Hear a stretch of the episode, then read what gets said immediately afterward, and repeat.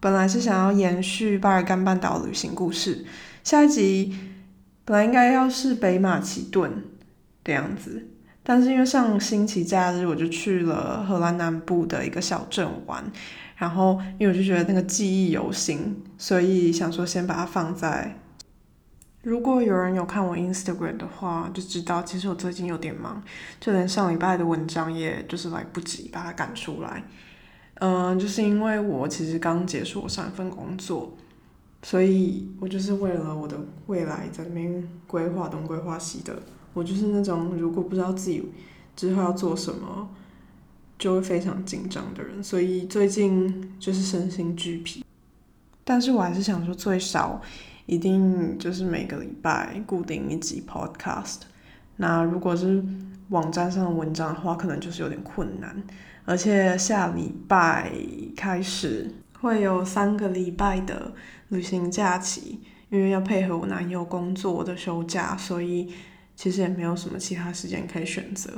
那所以这三个礼拜也不会在家，那就等于说我内容可能要预先准备，要排得更紧凑。我其实也不太知道，如果我之后转职后会不会变得很忙，然后可能。更没有时间兼具文章跟 podcast，然后还有 Instagram 的发展。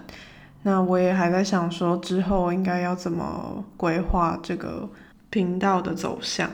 因为以前就算是佛系经营部落格吧，已经大概拖了四年多，从我第一篇文章，但是很少就是有固定时间上线，是到做了 podcast 以后才比较有积极的固定去上传。那我也其实还蛮 enjoy 这些，就是查资料，然后跟你们分享，就比如说地方的历史或者是故事等等的。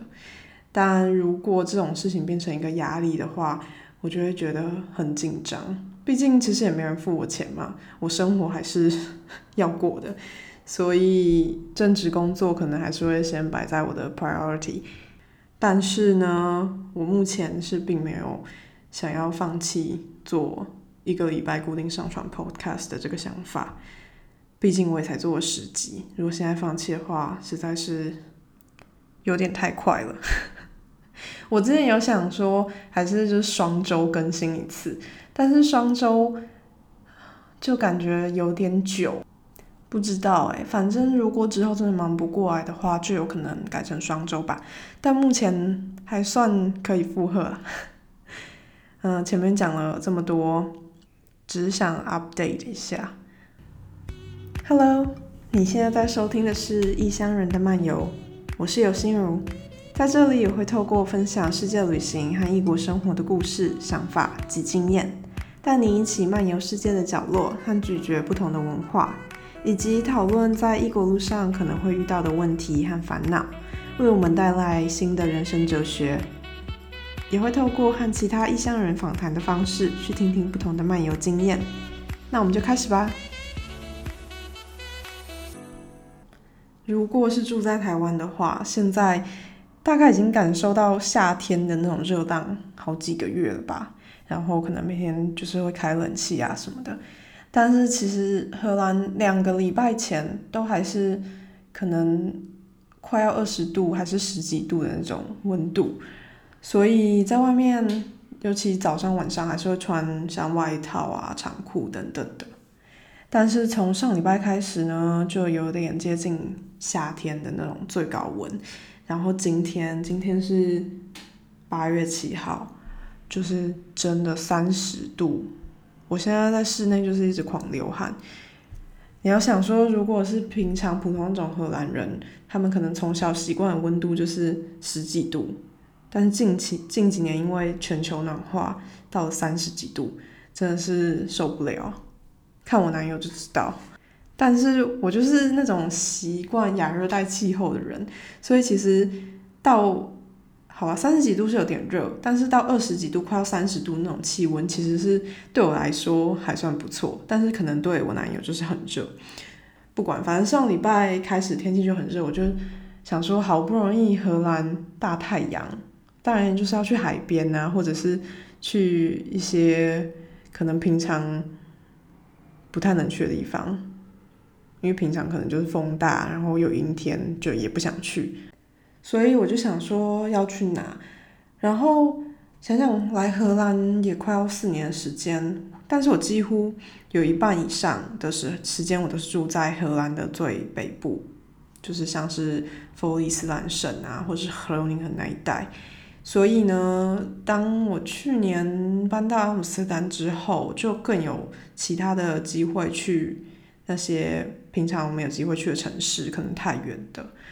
那我一直对荷兰的西南部 Zeeland 省很有兴趣，因为我从以前就会听说，像是一些荷兰朋友，他们就是会说，小时候爸妈夏天可能就会带他们去度假，可能一两个礼拜，像是露营啊，或者是开露营车那种，就是荷荷兰人都很喜欢的合适玩法。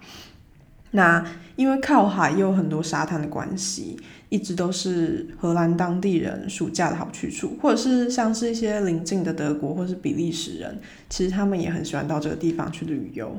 那我自己是从来没有去过这个省份，因为它是真的是在最南部的西边。其实算一算，我应该几乎所有的荷兰省份都去过，就只差这一个。那因为平常如果是从最北部到 Zeeland 的话，是真的大概可能要四五个小时吧。那现在如果是从阿姆搭火车，我们那天是搭快要三个小时的车程。通常如果是你真的是从国外来荷兰玩的观光旅客，可能会因为时间限制，不太会考虑这个区域，因为。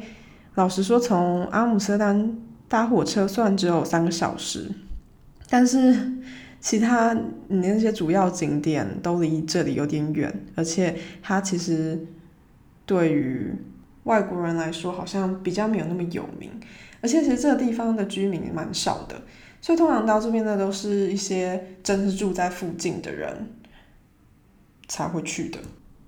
但是我个人认为，其实这里离比利时也算近。如果是自助旅行的话，那也没有时间限制的话，其实是可以从阿姆斯特丹一路玩下去，因为会经过像是海牙、鹿特丹等等的大城市，然后一直到这里之后就可以直接去比利时，我觉得还蛮方便的啦。其实我们这次就只是去玩一个周末而已，那我们的路线就是。我们是住在 Middleburg 这个城市，也会是我这一集所主要讲的呃城市介绍。那另外，我们第一天是先到了 f l e e s i n g h e n f l e e s i n g h e n 有点难发音。这个城市是在 Middleburg 下，就是南方一点的沿岸，这样子。那我们先到那边以后，先去海滩，去完海滩，晚上然后去 Middleburg。在第二天整天待在 Middleburg，我这样讲感觉有点凌乱。反正呢，就是 Zeeland 是一个在荷兰的省份，在荷兰的西南方。那这个省份很特别是，它是由好几座小岛而组组成的。那岛与岛之间呢，都是由桥所连接，所以其实如果是开车跟火车，内陆都是可以通的。那是因为他们以前是岛的关系，所以其实到现在还是会有轮船，你可以搭轮船到另外一个小岛。因为如果你必须走内陆，有时候其实还是会拉车拉得很远。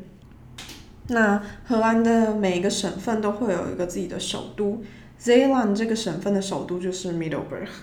Middleburg 是在算是他们三个呃大区岛。就是它有一个三座大岛，如果你从地图上来看的话，你就可以发现，然后它是中间那个岛，然后 Middleburg 就是在那个岛的中间。然后我们第一个所去的城市 f l e s h i n g e n 就是在也是在中间那个岛，但是是在最沿岸的地方，所以就是海岸啦。那我觉得 f l e e s i n g 很这个城市的话，通常像是年轻人啊，或者是喜欢 party 的人。我觉得还蛮适合去的，因为它就是你可以看到整片海滩，然后有很多那种度假小屋，或者是很多那种 beach cafe，就是可以在那边喝酒啊之类的，也还蛮多人在那边做水上活动的。那因为我们第一天早上到的时候，其实天气还蛮差的，就是很阴暗，然后风有点大，甚至我还要就是带那种比较薄的围巾。所以我们到那边的时候，嗯，我们先租了脚踏车，然后我要说 f l e e s i n g 很车站离市中心真的很远，就是如果你是用走路的话，应该是走不到，所以就是你要么不就搭公车，不然就是骑脚踏车，然后我们就一路这样骑骑骑，先骑到市中心，那他们那边就是。其实我觉得并没有很美，就是那种有点丑丑的海滩的感觉。不过我们就是走上那个堤防的地方去看海，其实那个地方就还蛮美的啦。只是建筑物来说的话，我没有很喜欢。那我们就是在河堤上面坐了一阵子以后，我们就这样一路骑骑整个半岛到东部的沿岸，叫做 Zoutland 的这个小镇。其实从 f l e e s i n g 很也有到 Zoutland 的，嗯，公车，但是公车其实跟骑脚踏车时间差不多，就是那个路程，大约是三十分钟的时间，所以我们就这样一路骑，而且我觉得其实一路骑你可以看到的东西更多，然后那风景又是更美，整个骑这些脚踏车的路程，我就回想到。嗯，在荷兰北部的几个小岛，其实，在荷兰内陆上面有五座小岛，然后他们叫做 Wadden Sea Islands，因为那些岛在做在 Wadden Sea 这个海岸上面。那其实这些小岛都还蛮值得一去的啦。如果是住在这附近的人的话，就是也是在上面骑脚踏车，然后可以看到整个海岸。穿越他们的沙丘这样子，我觉得风景就是还不错。那其实这在 Zealand 的风景，我觉得跟那边真的还蛮像的，就是是不是那种海岸线都是差不多的，呃，风景可能就是因为荷兰就是第一地势就是很平，而且在这附近其实也有很多人造的陆地，所以他们其实看起来风景又差不多，但是我是很享受的。而且说实在的，如果是去 Zealand 的话，是比去 Wadden Sea 那些小岛还要方便，我觉得。因为去小岛的话是一定要搭船，那这边的话火车就可以到了。其实 Zealand 有很多很多的沙滩你可以去看。其实我们沿路骑就已经有遇到很多沙滩，像是还有 This Hook 这个区域，很多人在这边露营，然后。玩水等等的，但是因为我们是问一下我之前的同学，他觉得 Zoutland 的这个沙滩是那个区域最漂亮的，所以我们就去了那边。但是其其实一去到那边之后，我发现那个区域可能就太热门了吧，人还蛮多的。虽然我们就是有走到一个比较没那么多人的地方，就是躺下晒日光浴，但是。我刚刚说的 This Hook 这个区域，我们之后骑脚踏车回去有经过他们的海滩，人比较少，而且看起来就一样漂亮啊。所以我觉得，如果想要去海滩，就是享受比较宁静的感觉的话，是可以就是边骑边看，嗯，哪一个你比较喜欢？那其实我今天是想要讲，大部分是在 Middleburg。那我们在星期六当天的傍晚。就到了 Middleburg 哦，我刚刚没有讲到，其实到大概中午过后以后，那天的天气就变得非常好，而且在海上就是会晒到我男友整个隔天变成一条瞎子那样子的，那紫外线非常强哦。然后当天傍晚到了 Middleburg 过夜以后，我们就第二天花了一整天的时间探索这个城市。我必须说，现在呢。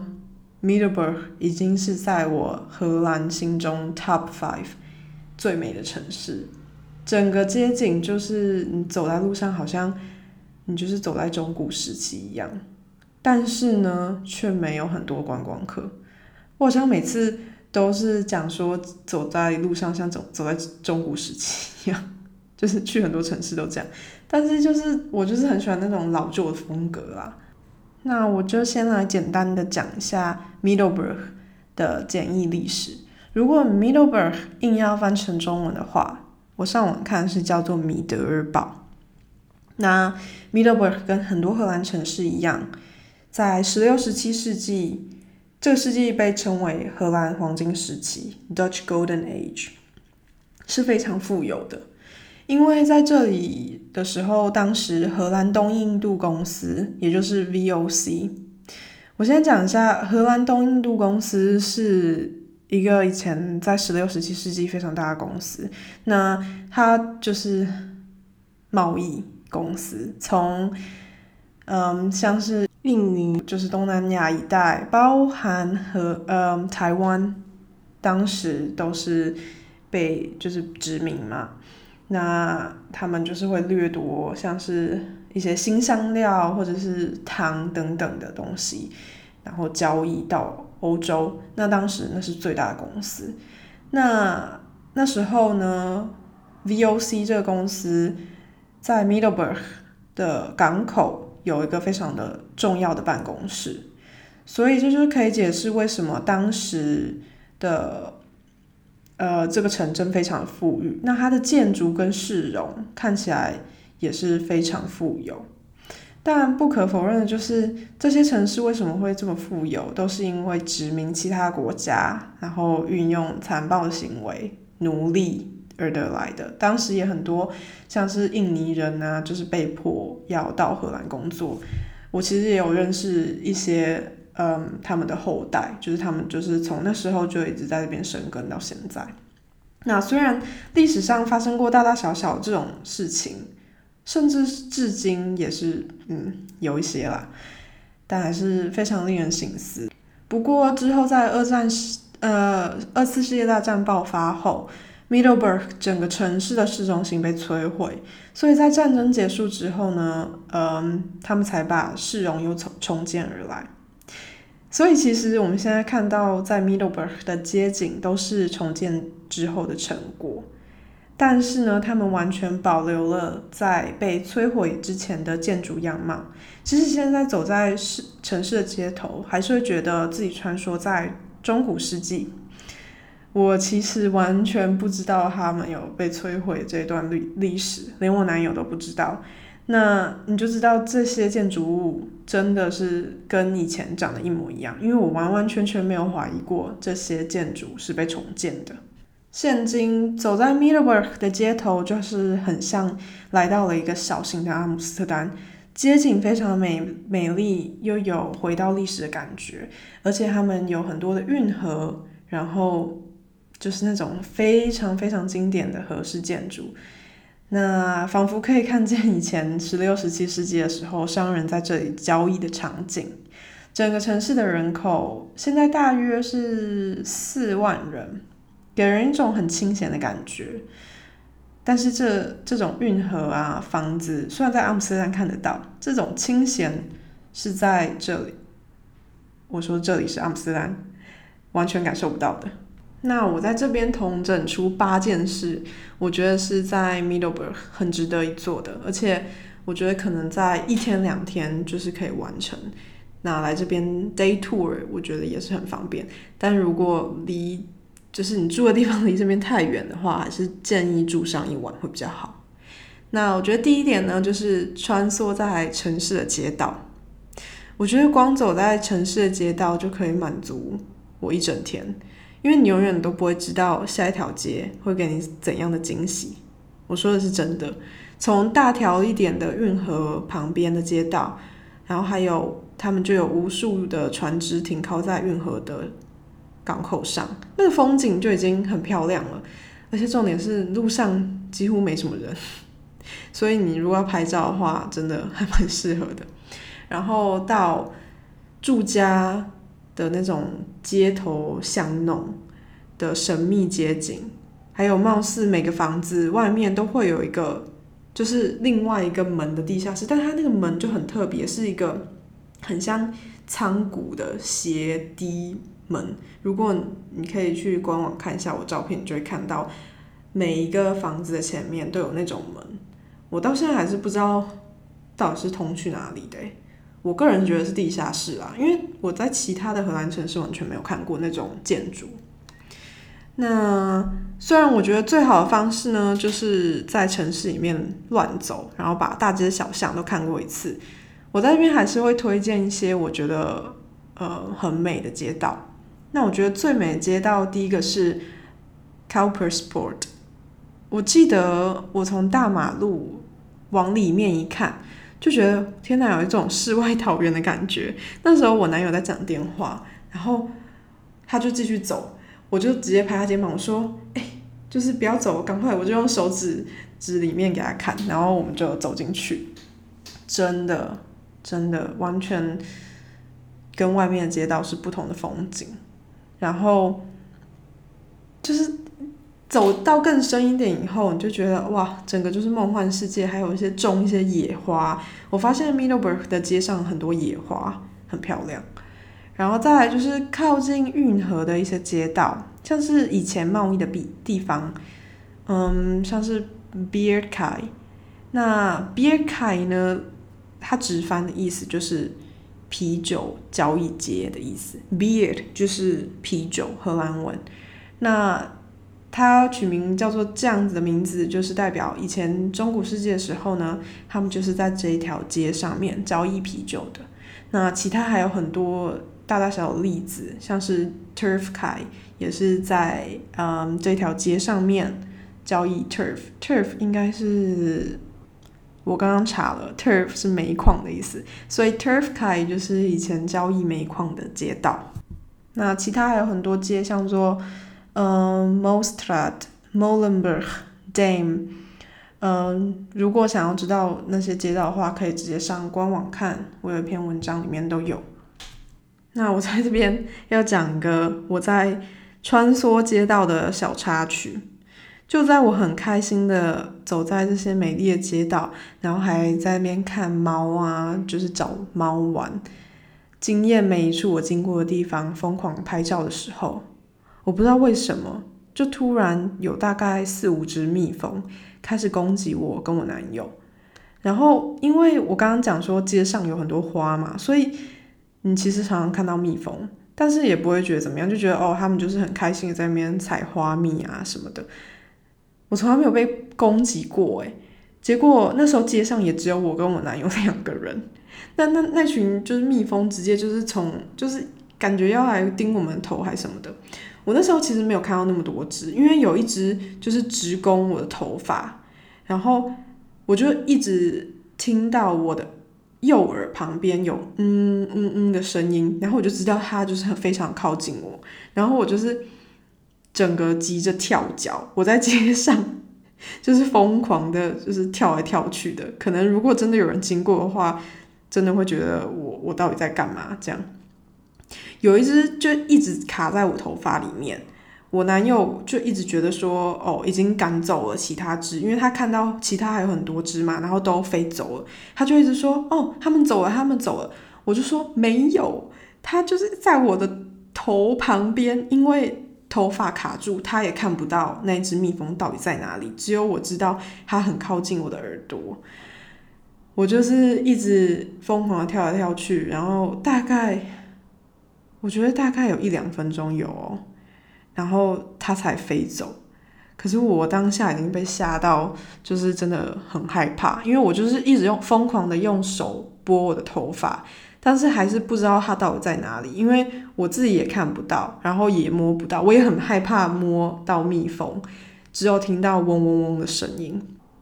反正飞走之后，我就觉得我的头旁边一阵剧痛。就是他叮了我头，我就是我还当下直接哭，就觉得是不是会有剧毒还是什么发生？因为以前我不知道为什么学校好像有教说被蜜蜂叮到就是会有毒，然后你要把用就是尿里面有阿莫尼亚去消毒还是什么之类的，就是我我就是有这种错误的观念，因为我男友上网一查就说哦。没关系，就是擦，就是洗那个部位，洗一洗以后再冰敷，可能一个一两个小时就会好了这样子。但是呢，我就是我男友先帮我看那个伤口，他还就是从那个伤口面把他的 那个针拔出来，哇，真的。不过那只蜜蜂之后应该也是活不了了吧，因为嗯有点可怜。不过反正就这样，我们就先回饭店，然后在那边冰敷大概一个小时之后，才结束了这场闹剧。所以我觉得我还是建议大家以后看到蜜蜂的时候不要离它们太近，因为以前我真的觉得蜜蜂你不你不去侵扰它，它也不会来找你。但我应该就是错了。好，反正第二个我推荐大家去的地方就是 Abbey of Middleburg，它就是 Middleburg 的庄园。我觉得这应该是整个城市最具有代表性的一个建筑物吧。它就是一栋很大的庄园，然后坐落于在市中心。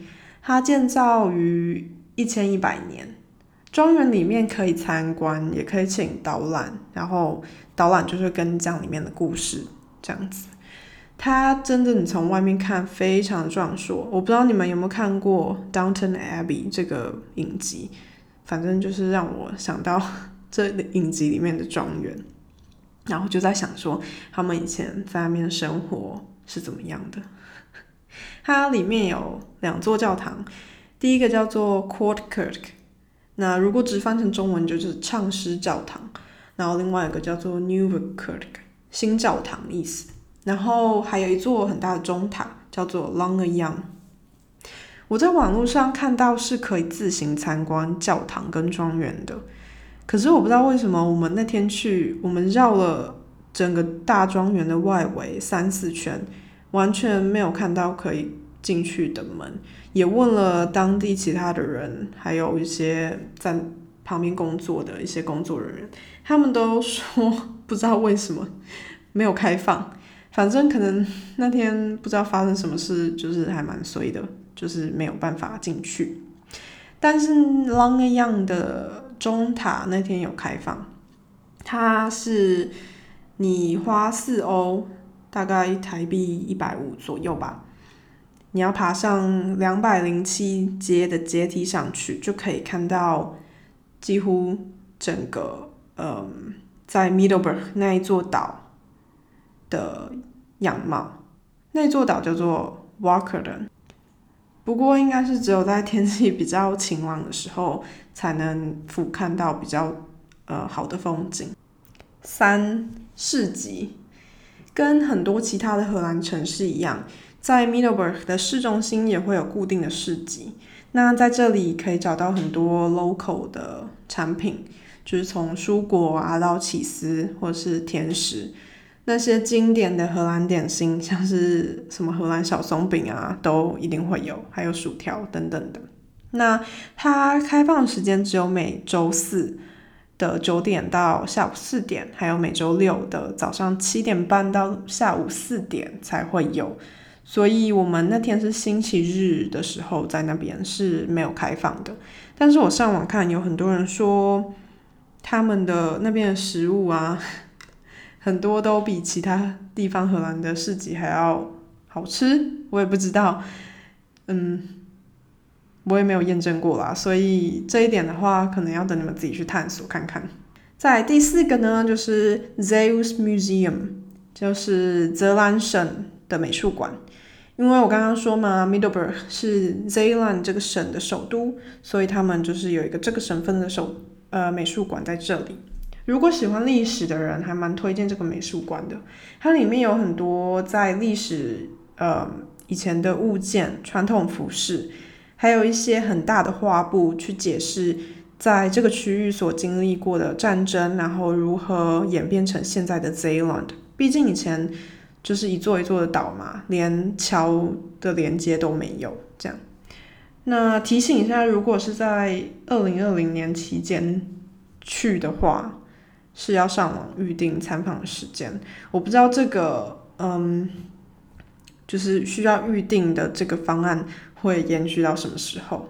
那十八岁以下是免费的，那就算是成人是九点五欧，所以大概是三百多块台币。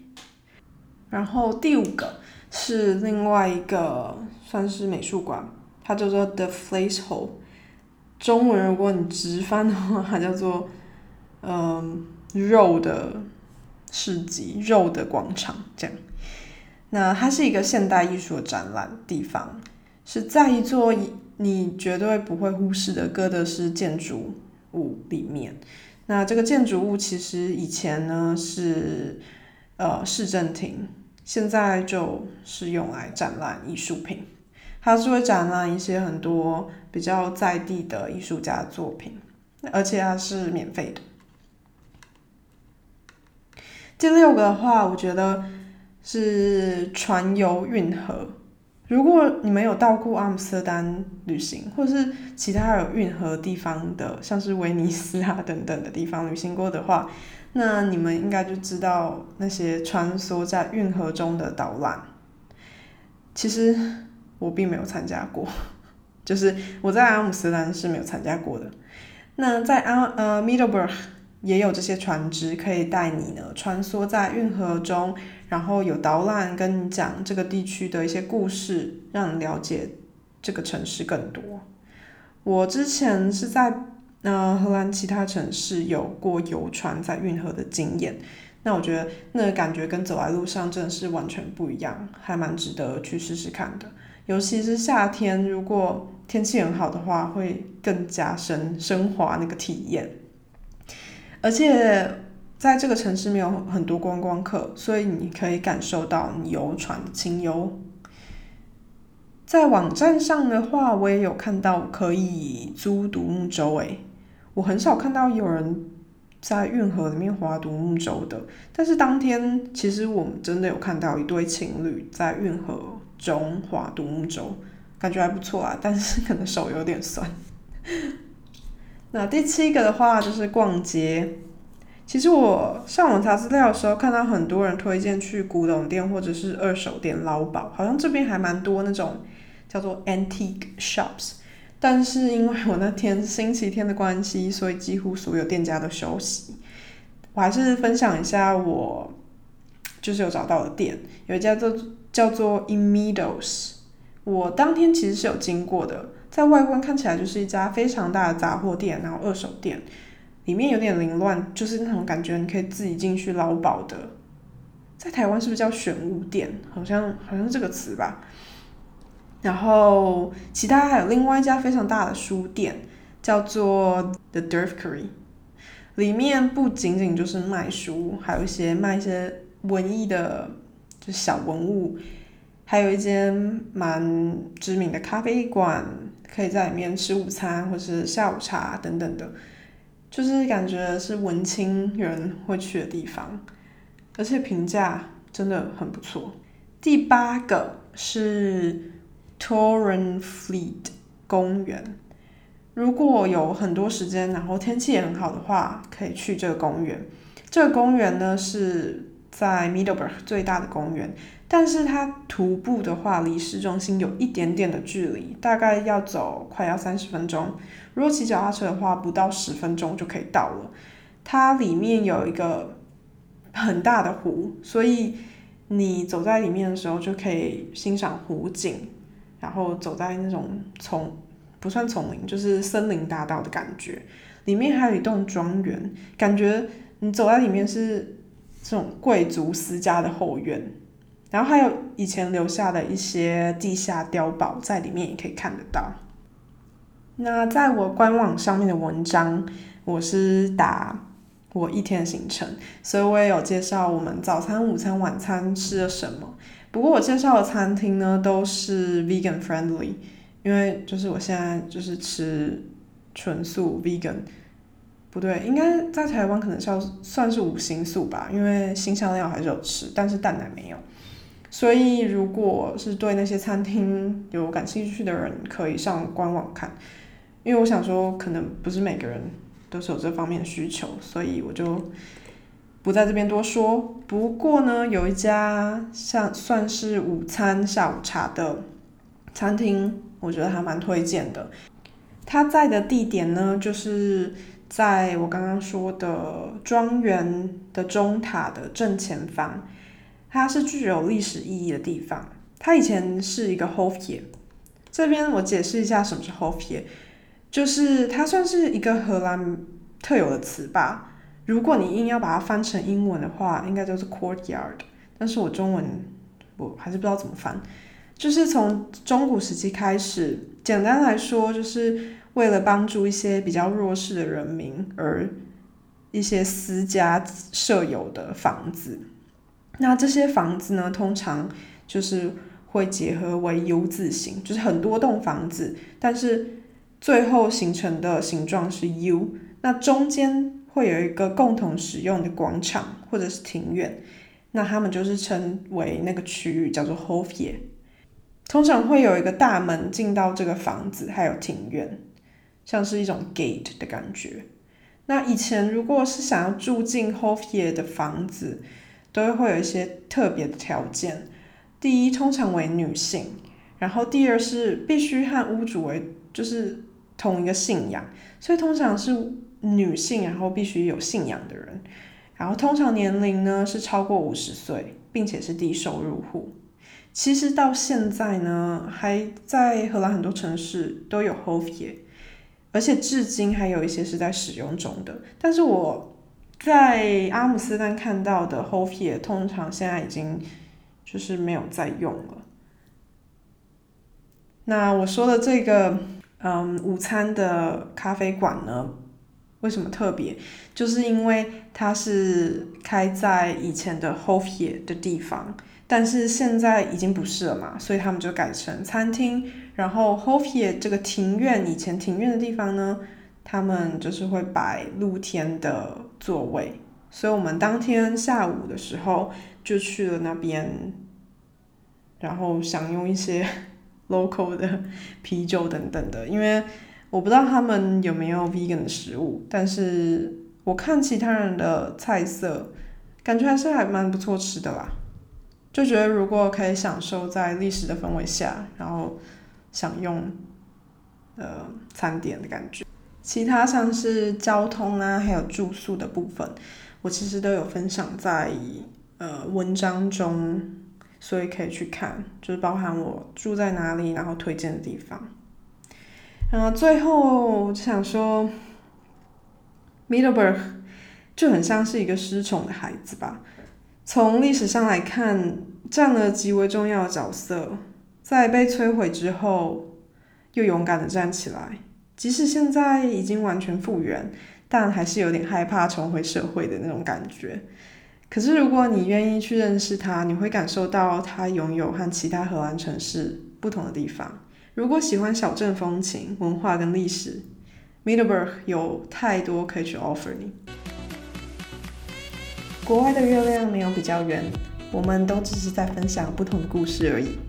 也非常谢谢听到最后的你。如果你想看这集的图文内容，可以点在叙述的连接 www 点 letthemroam 点 nl。想和我聊天的话，可以上 Instagram，也可以在上面看到更多我在荷兰的生活，还有分享，是 letthemroam 点 nl。或是帮我在 iTunes 留言及打新评分，才会让我的节目更进步哦。那下次见啦，对。